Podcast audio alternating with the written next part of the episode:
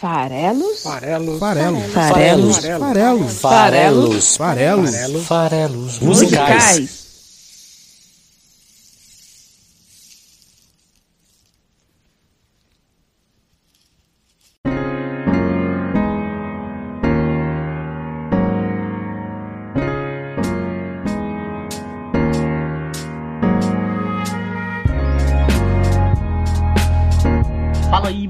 Gosta de música! Sejam bem-vindos para mais um episódio do podcast Farelos Musicais. Meu nome é Paulo Farelos e hoje eu tô aqui para homenagear a minha mãe. É isso, nesse sábado, dia 5 de dezembro, a minha mãe vai completar mais um ano de vida e esse episódio eu vou dedicar a ela. Sim, mais do que isso até, eu escolhi uma canção que eu conheço e valorizo por conta dela. Foi ela que me apresentou, ela que me fez gostar, ela que ainda de vez em quando pede para eu ouvir. A música fala sobre relação entre um pai e um filho, mas serve bem também para uma relação entre mãe e filho. Fala sobre essa, essa relação de amor incondicional, de proximidade, fala muito de saudade. Infelizmente na canção o pai já não está mais presente. Eu, graças a Deus, ainda tenho a minha mãe junto comigo. Tenho certeza que a gente é, ainda vai viver bons momentos juntos, ainda que nesses tempos de distanciamento a gente não esteja se vendo. Talvez aí tenhamos um fim de ano não, não juntos, mas desejo aqui meus parabéns, felicidades, sucesso, mãe. É, e vamos falar hoje aqui sobre Nelson Gonçalves, a trajetória dele. Foi na voz dele que a senhora me apresentou essa música. E também falar sobre a letra de Naquela Mesa, música que é, tem uma história tão, tão interessante.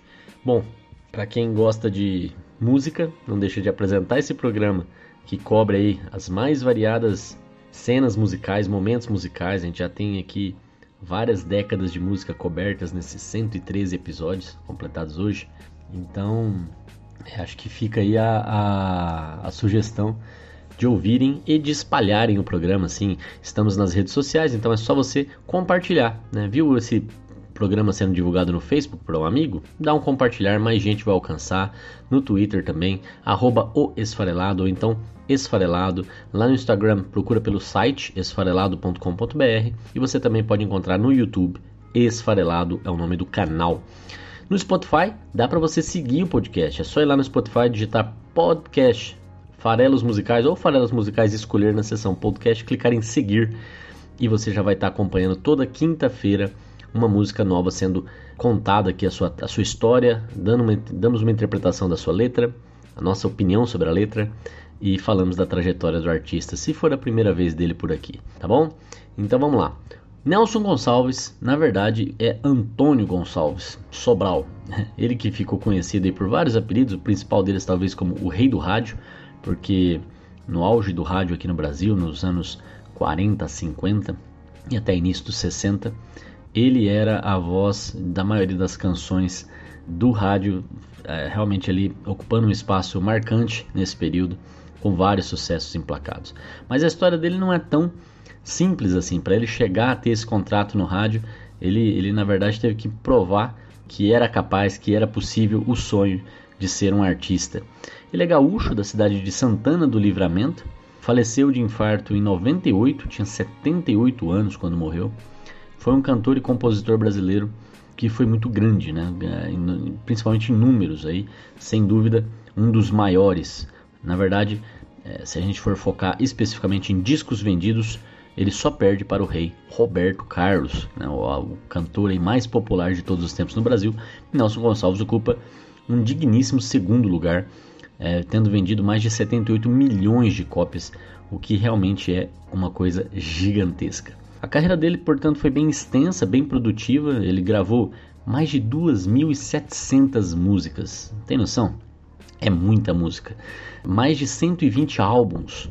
É, então, é, se você contar também os, os, os, discos, chega a quase 200 discos no total. Né? No começo da carreira, ele lançava muitos discos, ainda no formato 78 rotações, é, com apenas duas canções, uma do lado A, uma do lado B. Um formato aí parecido com o do single. Chegou a ganhar 38 discos de ouro durante a carreira, 20 de platina. Então, é, números impressionantes do senhor Nelson Gonçalves. Então, é, vamos contar um pouco dessa trajetória. Como é que isso começou? A família dele se mudou do Rio Grande do Sul para São Paulo em busca de condições melhores de vida. E o Antônio, nessa época, ainda não, não tinha decidido. Ele decidiu usar o nome artístico de Nelson por achar que Antônio Gonçalves não era um nome tão charmoso. Daí optou por Nelson Gonçalves e assim se imortalizou. Isso aconteceu por volta ali dos 20 anos de idade. Mas nessa época que ele se mudou, ele ainda era Antônio, uma criança de 7 anos, que trabalhou desde cedo para ajudar a colocar dinheiro em casa. Em algum momento, até durante a adolescência, tem uma história curiosa da vida do, do Antônio Gonçalves, que ele começou a se envolver com pugilismo, lutar boxe, na categoria peso médio. E, e, isso ele tinha bastante talento para fazer. Ele conseguiu se sagrar campeão paulista nessa época da, do fim da adolescência, por volta dos 16 anos. Apesar do sucesso é, com essa potencial carreira de esportista, ele na verdade queria lutar por outra coisa, lutar para se dedicar à música, que era o grande sonho da vida dele. Ainda que, ó, vejam vocês, ele sofresse de uma gagueira, o que realmente não, esperava, não inspirava muita confiança em quem o conhecia é, para incentivá-lo a seguir nessa direção. Ele fez várias tentativas de entrar em shows de calouro, que era como vários dos artistas da época começavam, mas não era aceito, coisa não funcionava. Tanto que, quando ele já tinha 20 anos, ele trabalhava como pedreiro e ele se casou pela primeira vez nessa época com a Elvira Mola, aqui em São Paulo mesmo. Teve dois filhos com ela, passou a trabalhar na famosa Avenida São João, que virou música, ele era garçom lá, num bar. E continuava perseguindo a ideia de um dia se tornar cantor. Ainda com isso em mente, mudou-se com a família para o Rio de Janeiro e lá foi novamente ser garçom e buscar alternativas para se tornar cantor, tentando lá também aplicar-se em shows de calouros no Rio de Janeiro. Inclusive ele participou do programa do Ari Barroso, famoso Ari Barroso, que sugeriu a ele que ele desistisse dessa intenção. É, só que ele não, não, não quis ouvir as pessoas que não acreditavam que era possível e seguiu persistindo, né, sustentando a sua família e persistindo buscando a carreira de artista. Aos poucos as coisas começaram a acontecer. Ele gravou um primeiro disco depois que ele conseguiu ser aceito no primeiro show de calouros. E com isso, é, com um pouco de notoriedade que ele começou a conquistar, ele também conseguiu um posto de cantor do Cassino Copacabana que funcionava no Copacabana Palace, o hotel, é, icônico hotel lá do Rio de Janeiro. E, e as coisas continuaram acontecendo. A partir dali ele conseguiu um contrato com uma rádio e aí Daí ele catapultou a sua trajetória para se tornar um ídolo deste veículo de comunicação nos anos 40 e 50. Aos 42 ele assinou com a RCA. A RCA é a mesma gravadora do Elvis Presley, não é pouca coisa, hein? É, ele tinha lançado somente nove discos, somente nove, sim. Era uma época em que é, se lançava muito, muito disco, é como eu falei, discos de 78 rotações com duas canções apenas é, e ele já tinha lançado 9 pela Victor, que acabou depois até tendo uma fusão com a própria RCA aqui no Brasil. E até o fim da década de 40, ele lançou 66 discos nesse formato. É bastante coisa, né? E, e, ainda com a sua presença na rádio. Na década de 50, foram outros 75 trabalhos lançados, incluindo aí um álbum que, em que ele regravava o, o sambista Noel Rosa. Ele lançou em 56 o álbum Noel Rosa na voz romântica de Nelson Gonçalves. Aí sim já um álbum né, com várias canções, já, tudo isso aí já rodando pela RCA. É, começou a explorar o, o vozeirão que ele tinha em, um repertório cada vez mais variado. É, por exemplo, também na década de 50, lançou um disco de tango, o tango na voz de Nelson Gonçalves. Quer dizer, Noel Rosa na voz de Nelson Gonçalves, o tango na voz de Nelson Gonçalves. O que está acontecendo ali é que agora as pessoas tinham curiosidade de ver Nelson Gonçalves cantando um pouco de tudo.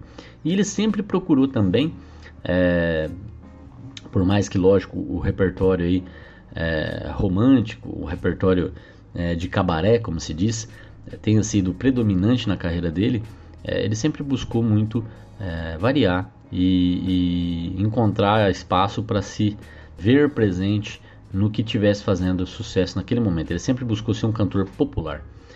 É, entre seus vários sucessos nesse período, de 40 e 50, dá para se destacar alguns, como A Última Seresta, Renúncia, que talvez aí tenha sido a mais decisiva para o seu sucesso logo no seu segundo ano de carreira, ela, ela realmente chamou muito atenção e certamente teve um papel aí preponderante para que Nelson se confirmasse no cenário musical, Renúncia, e ainda também nesse período, em 57, é, ele gravou esse que foi e se tornou o maior sucesso da sua carreira e aquele pelo qual ele é sempre lembrado, A Volta do Boêmio.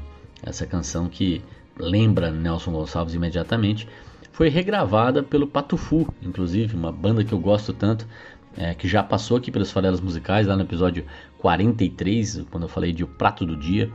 É, essa, essa banda mineira fascinante, é, original, é, regravou A Volta do Boêmio, inclusive introduziu um trecho incidental com a voz do Nelson Gonçalves.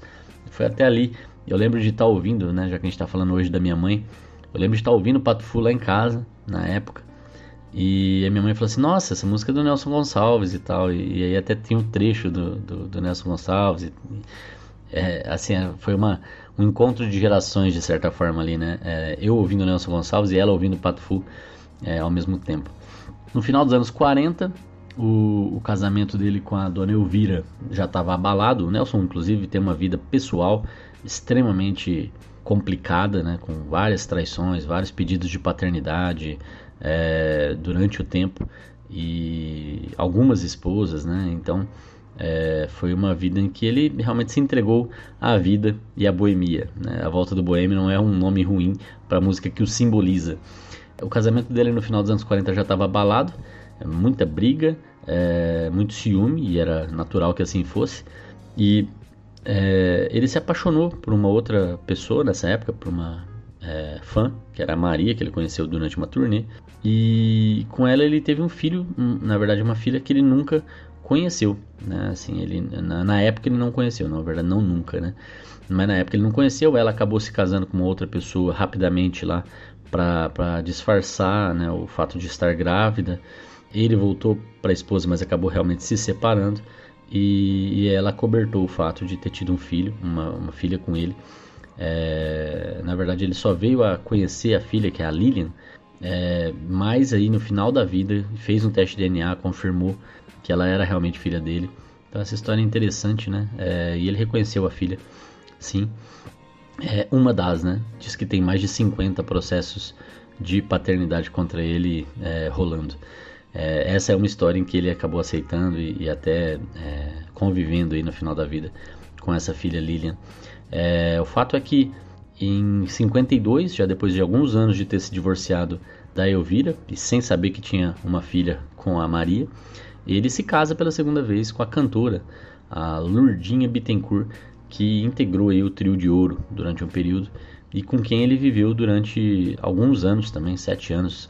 Foi se separar dela em 59 sem filhos e continuou gravando, continuou fazendo bastante sucesso em todo esse período. Em 61, ele lança outro grande sucesso, Neg, é, e outros sambas, como por exemplo o álbum Sambas e Boleros na voz de Nelson Gonçalves. Você vê que essa história de colocar algum gênero na voz de Nelson Gonçalves continuava funcionando e era algo que ele estava ainda é, buscando nessa época. Né? É, ele casou-se pela terceira vez com uma fã novamente, a Maria Luísa da Silva, que era trabalhava com ele na época, inclusive, é, como, como é, secretária do lar, digamos assim. Né? Em 65 ele se casou com ela e novamente com ela teve dois filhos. É, foi um período bem difícil e conturbado, não só pelos, pelos é, casos extraconjugais, mas também por conta de uma fase depressiva do cantor, em que ele se envolveu mais pesadamente com alcoolismo, com cocaína, é, estava totalmente entregue às drogas, chegou a ter uma tentativa de suicídio nesse período, é, e por conta do envolvimento dele com as drogas, por conta de porte de drogas, ele acabou preso. Foi por um curto período, mas serviu para que ele entendesse e, e, buscasse ajuda junto com a família, né? A, a, esposa, os filhos tiveram um papel muito importante. E depois desse período preso, foi curto, foi um mês, alguma coisa assim. Ele entrou em reabilitação em clínicas, fez tratamentos e voltou depois de se recuperar a lançar um álbum e, e retomar a carreira e retomar inclusive o sucesso aí no final dos anos 60, começo dos anos 70, já estamos falando, né? Então, o primeiro álbum que ele lança depois desse período mega complicado foi A Volta do Boêmio número 1. É, e que esse álbum de novo chamou muita atenção e marca o quanto que essa canção e a ideia dessa canção é importante na vida dele. Ele conseguiu continu, continuar se tratando é, firme com a reabilitação. Em 73 ele deu essa guinada de volta, já livre das drogas, livre da dependência e, e continuando com grande apoio da esposa e dos filhos. Em 74 tem um dado curioso, né? Em 74 é o ano em que a minha mãe se torna mãe. É o ano do nascimento da minha irmã, a Isabela. E a gente está falando de uma música que a minha mãe gosta tanto e que ela escolheu. Pra... Ela escolheu, né? ela nem sabe que ela escolheu, isso é uma surpresa, né? Mas que é... ao me apresentar várias vezes, ao falar dessa música várias vezes, acabou se escolhendo indiretamente aí para ser a música de hoje. E ela foi lançada em 70, quer dizer, ela não foi lançada em 74, ela foi lançada em 72, gravada pela primeira vez em 72, mas pelo Nelson Gonçalves, a versão que eu vou usar aqui hoje, foi lançada em 74. Então é uma coincidência interessante. É o ano também que o, que o Nelson gravou Nelson 35 anos depois.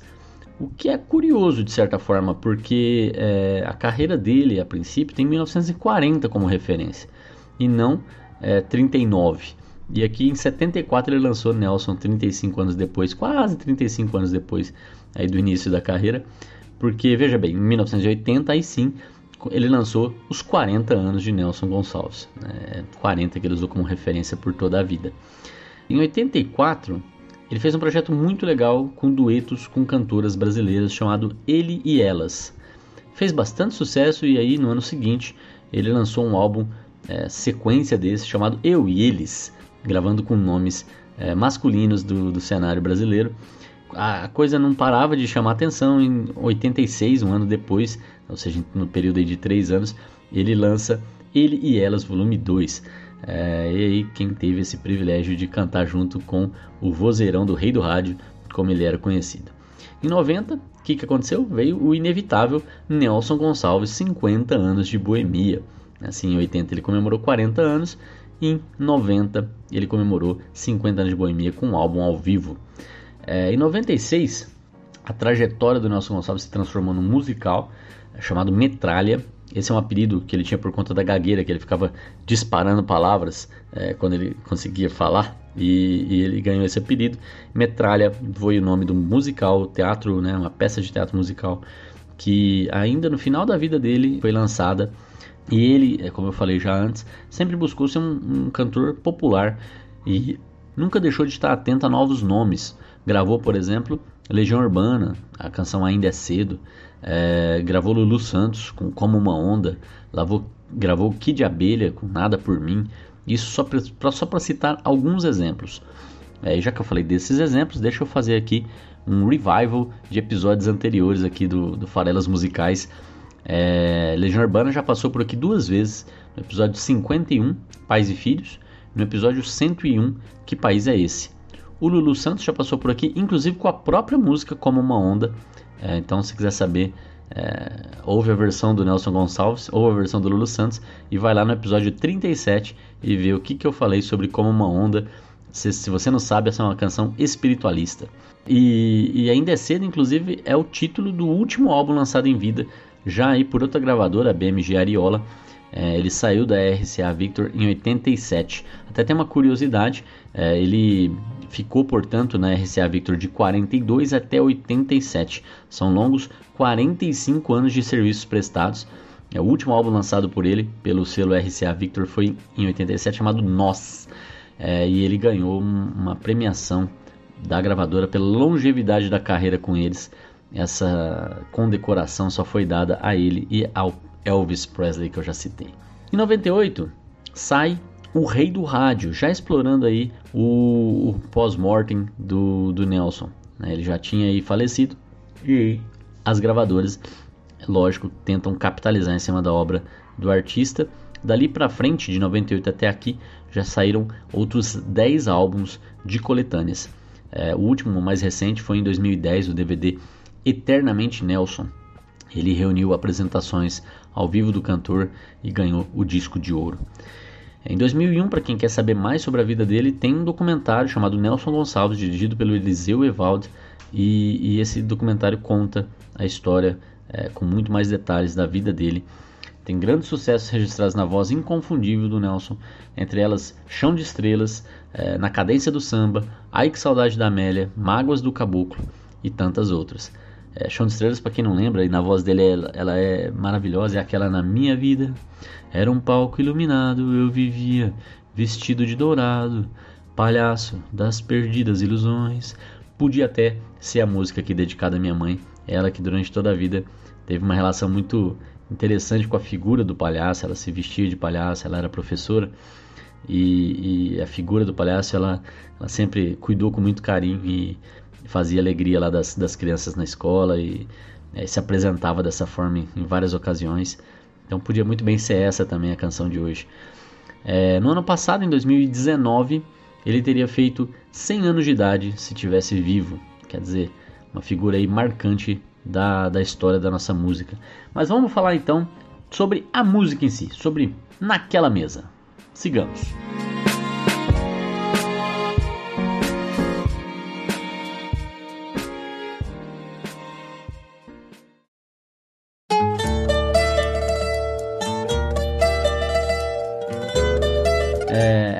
de saudade, né? Essa música quem escreveu a letra foi o Sérgio Bittencourt, que é jornalista, compositor e também é filho do Jacó do Bambudolim, esse grande nome também da nossa MPB.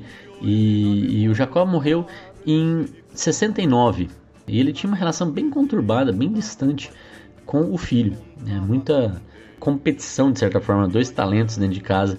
É, e, e, e, o Jacó era tido como uma pessoa muito vaidosa. E a relação deles tinha muita admiração por parte do filho para o pai, mas muita cobrança também. E era uma relação difícil do ponto de vista do, do pai para o filho. Mas o fato é que ele faleceu e poucos anos depois o, o, Sérgio escreveu essa letra que acabou imortalizada. O Sérgio que inclusive ganhou já até festival de música com uma canção modinha, por exemplo. Ele, ele é, era a atividade principal dele era como jornalista, mas é, ele, ele, tem um papel aí como compositor com algumas canções que ficaram bem icônicas e naquela mesa é uma delas com certeza. É, a primeira gravação veio na voz da Elisete Cardoso em 72. Eu vou falar aqui, como eu já falei, da versão do álbum Passado e Presente do Nelson Gonçalves, lançado em 74. É, não são as duas únicas gravações dessa canção, essa canção tem muitas gravações é, de, por tantos artistas de tantos estilos diferentes. Se você quiser ouvir naquela mesa na voz de Zeca Pagodinho, você consegue. Demônios da Garoa também gravaram, o Otto gravou e por aí vai. Aquela música é uma música com uma, uma, uma letra bastante direta, bastante simples, dividida em duas partes. E é interessante que ela esteja no álbum chamado Passado e Presente, porque no passado existia convivência com aquele pai que se foi. Né? É, a primeira parte da música fala justamente desse período no qual houve a convivência, construiu-se a relação e o filho admirava eternamente ali o pai. E ele usa é, a figura de um objeto de casa onde essa convivência se dava para justamente falar desse período de vida, desse período de, de, de, coexistência, desse período em que os dois compartilhavam momentos juntos. É, então a letra da canção, a primeira parte da letra da canção, os primeiros 40 segundos da canção, vão justamente falar desse passado em que é, ambos viviam. E aquela mesa é justamente aonde essa convivência se dava. Isso é verdade para tanta gente, mas a mesa no fundo é só um símbolo aqui, né? É um símbolo dessa vida juntos, é um símbolo dessas trocas, é um símbolo desse aprendizado, é um símbolo dessa interação. E, e quantos de nós não tem, não temos as nossas mesas é, com as pessoas que se foram, né? Aqueles momentos em que a gente guarda com a gente, é, em que a gente convivia mais, então seja um lugar, seja é, uma, um período em que a gente tinha mais proximidade com as pessoas que já se foram. Naquela mesa começa então com o seguinte, os seguintes versos. Naquela mesa ele sentava sempre e me dizia sempre o que é viver melhor. Naquela mesa ele contava histórias que hoje na memória eu guardo e sei de cor. Naquela mesa ele juntava gente e contava contente o que fez de manhã, e nos seus olhos era tanto brilho que mais que seu filho eu era seu fã, eu fiquei seu fã. É, então, é, veja como a vida está presente ali, né? Nos seus olhos era tanto brilho e, e é justamente a, o olho é, é, sem brilho é um símbolo de morte. E ele, mais que filho, acabou sendo uma pessoa que admirava o outro, admirava o artista, admirava o ser humano, admirava é, quem era aquele pai. Né? Que pai é esse? Esse pai que passava sua experiência adiante, contava um pouco a sua forma de ver o mundo. Então ele sentava sempre na mesa é, para dizer o que é viver melhor, ou seja, dar a sua visão de, de mundo, passar a sua visão de mundo. Contava histórias, ou seja, falava da sua trajetória, falava da, da sua vida. É, e essas histórias que ajudam a formar caráter, que ajudam a conhecer é, personalidades, etc. Hoje é, ele guardava na memória, ele sabia elas de cor, ou seja, ma marcaram é, e aí ficaram gravadas para sempre na cabeça desse filho. E, e, ele juntava gente, então quer dizer, também tinha toda a questão de é, círculo de amigos, de família, a, a, volta daquela mesa. Então aquela pessoa que se foi, que, que, ocupava aquela mesa, que era o centro das atenções daquela mesa, da vida dele, ele era né, o ator principal da vida dele, tinha todo o entorno, né, a família, os amigos, as, as pessoas, e ele usava esse espaço justamente para falar sobre ele, sobre o que ele tinha feito, sobre o que ele queria fazer. Era esse brilho que ele tem na memória, eram essas as histórias que ele guardava do pai dele. Mas aí vem a segunda parte da música, em que o pai já não está mais presente. E aí a canção se transforma numa música de saudade, é, uma música de, de, de arrependimento, talvez, pelas coisas não vividas, ou pelas palavras não ditas, ou pelos abraços não dados, e que a gente tem que sempre tentar evitar. Não é fortuita a menção nessa segunda parte a palavra bandolim, como eu já falei. Essa música foi escrita por talvez um dos maiores músicos desse instrumento já nascidos.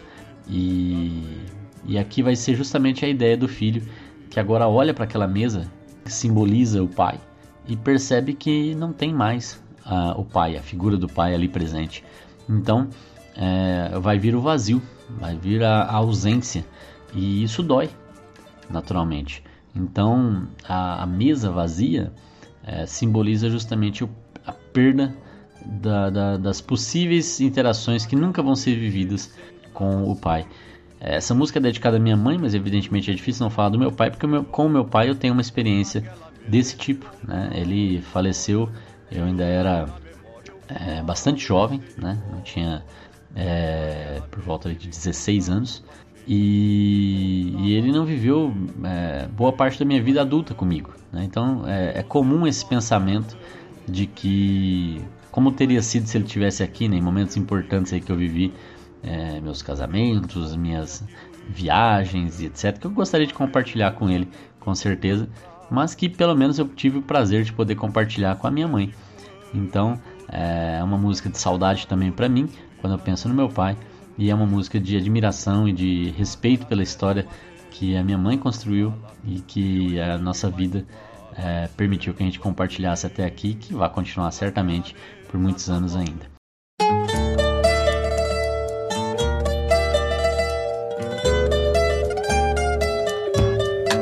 Naquela mesa ele sentava sempre e me dizia sempre o que é viver melhor.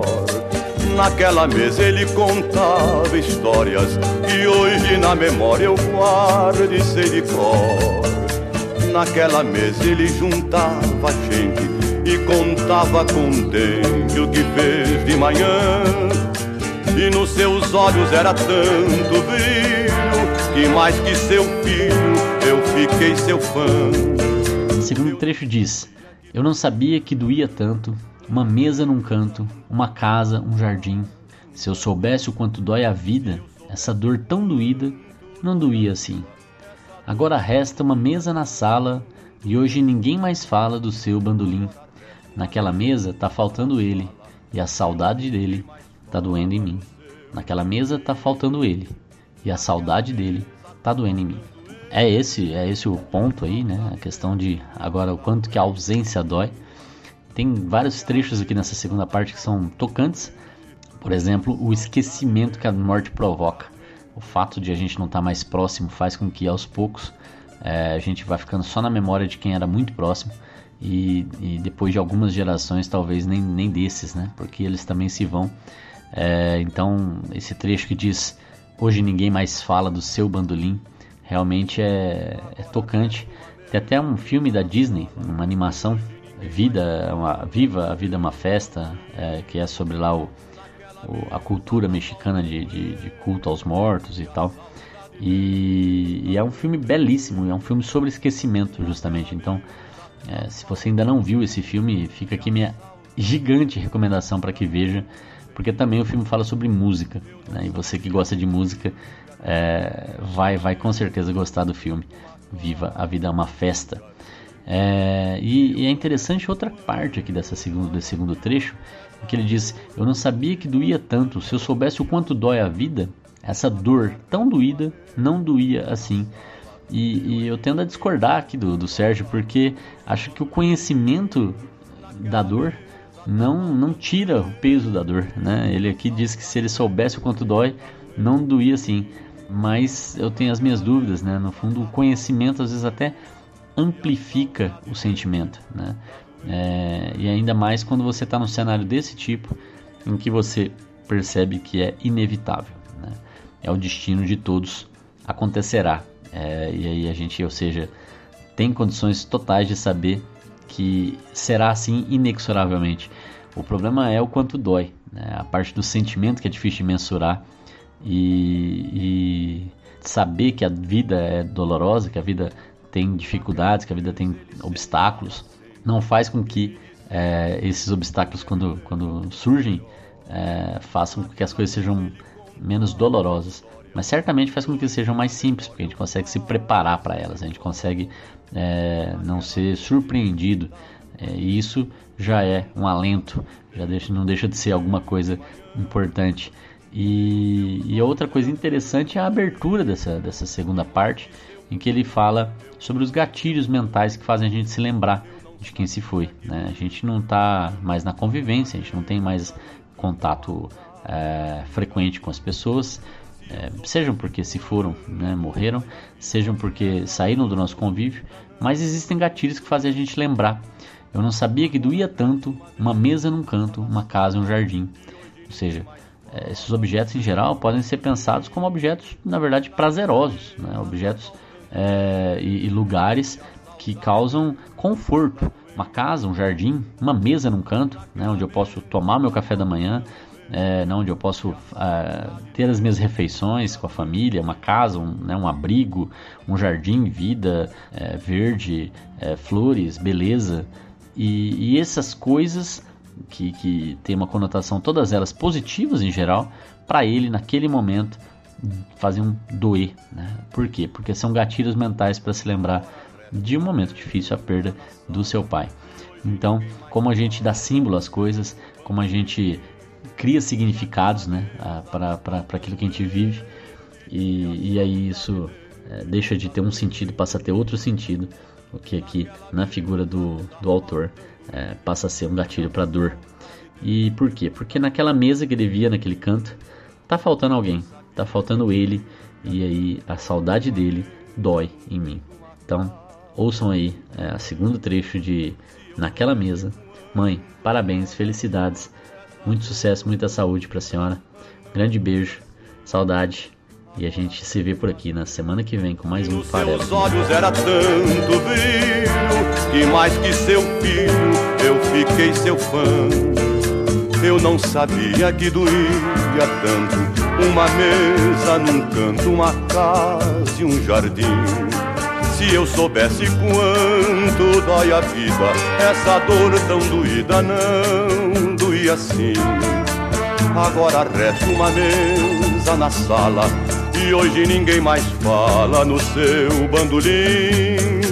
Naquela mesa tá faltando ele e a saudade dele tá doendo em mim. Naquela mesa tá faltando ele e a saudade dele tá doendo em mim.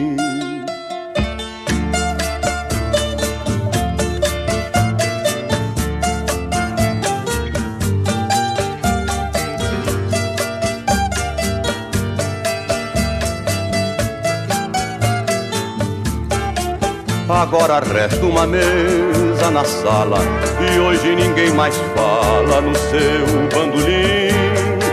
Naquela mesa tá faltando ele e a saudade dele tá doendo em mim. Naquela mesa tá faltando ele e a saudade dele tá doendo em mim. Eu não sabia que doía tanto uma mesa num canto, uma casa e um jardim. Se eu soubesse quanto dói a vida, essa dor tão doída não doía assim. Agora resta uma mesa na sala e hoje ninguém mais fala no seu bandolim. Naquela mesa tá faltando ele e a saudade dele tá doendo. Naquela mesa tá faltando ele e a saudade dele tá doendo em